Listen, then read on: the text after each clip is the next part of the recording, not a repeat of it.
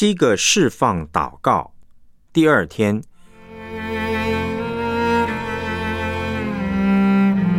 拒绝有形的偶像。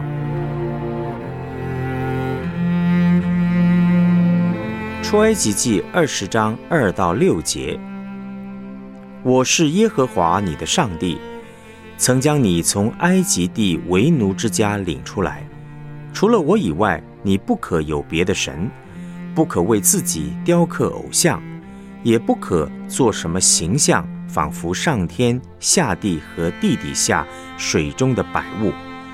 不可跪拜那些像，也不可侍奉他，因为我耶和华你的上帝是祭邪的上帝。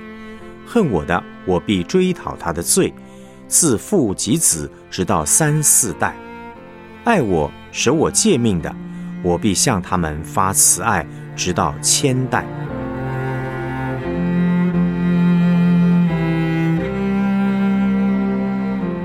我们来思想主题信息。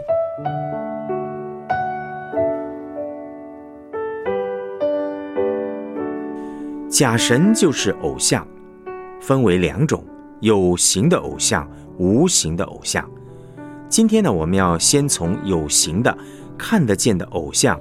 来认识上帝要我们除掉当灭之物的心意。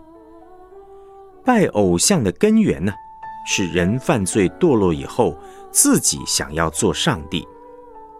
人为什么会拜偶像呢？最根本的原因是为了避祸求福。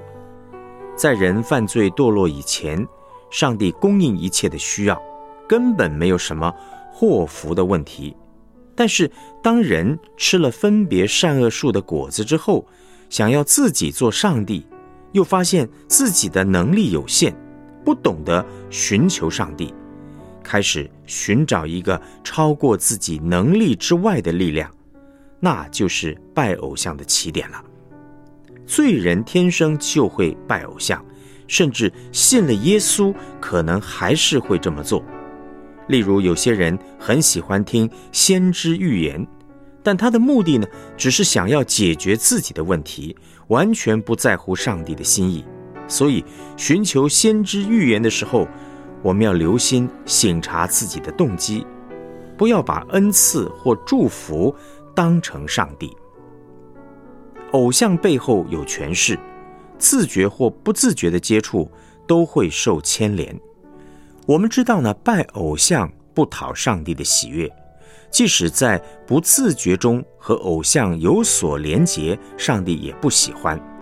例如，有些人在不知情的情况下，被父母献给了偶像做干儿子、干女儿，或者是住进了一间属灵空气不好的旅馆等等，这也会使人受到黑暗权势的影响。现代人受到个人主义或科学主义的影响，我们以为要自己做的或知道的才有责任，祖先做的或者是不知道的就没有事。但是上帝不是这样看的。当我还是神学生的时候呢，有一天，我的系统神学老师周公和牧师开车，载我到许昌街吴勇长老的教会聚会。周牧师刚从美国回来。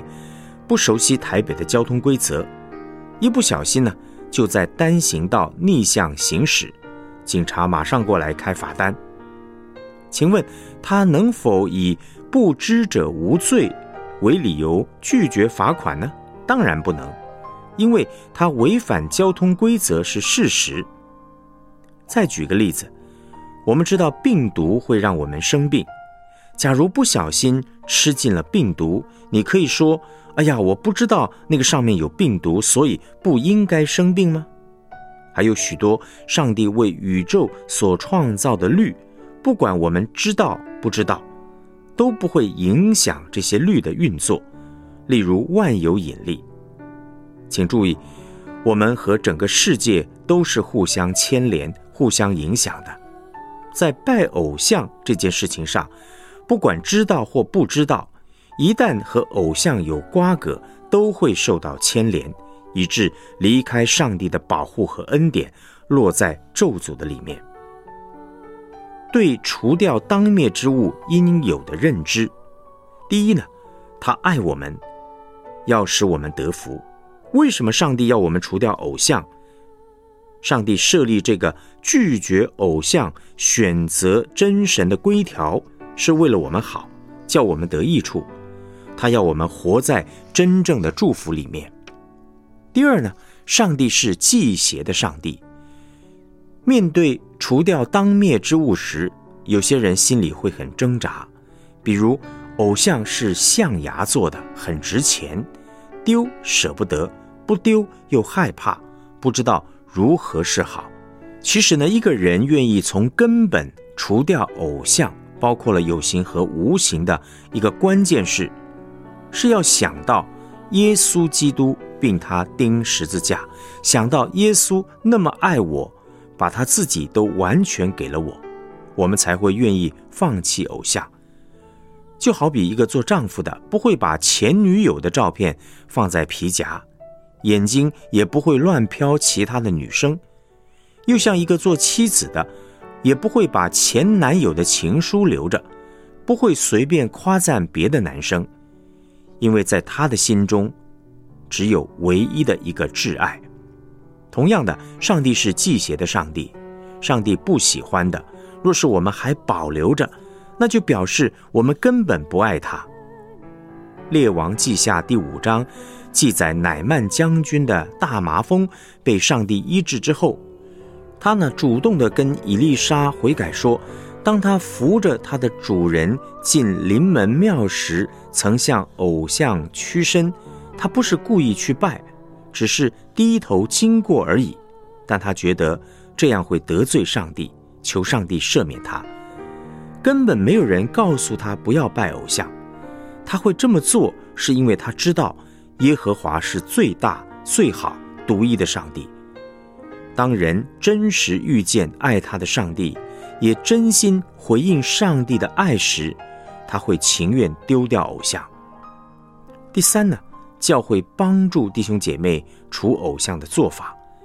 印度的科马泰牧师说，他们教会的传道人并不帮弟兄姐妹除偶像，而是要弟兄姐妹自己处理，因为唯有当事人甘心乐意如此行，才是真正除掉了偶像。否则，人的罪性还是会驱使人把偶像找回来。这样。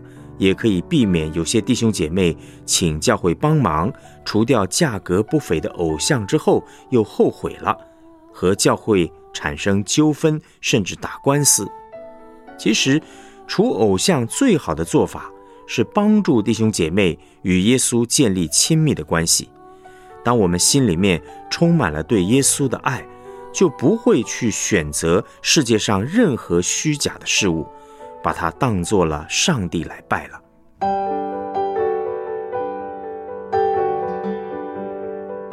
我们来思想两个问题：人为什么会想要拜偶像呢？如何能胜过这个罪？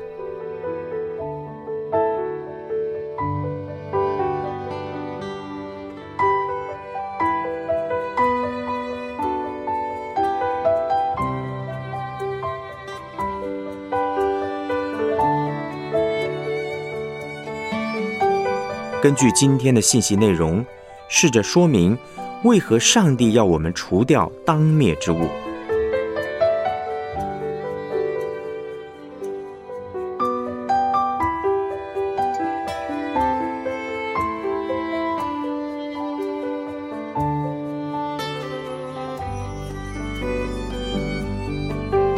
我们一起献上祷告：主耶稣，谢谢你在十字架上为我舍命。表明你对我完全的爱，我向你承认，我曾经把不是上帝的东西当成了上帝，犯了拜偶像的罪，得罪了你，也白白受了许多苦。求你赦免我的无知和悖逆，主耶稣，我把我的全人全心都奉献给你。求你坐在我生命的宝座上，帮助我每天与你有爱的连结，好叫我可以单单敬拜你。将荣耀归给你，奉主耶稣基督的名祷告，阿门。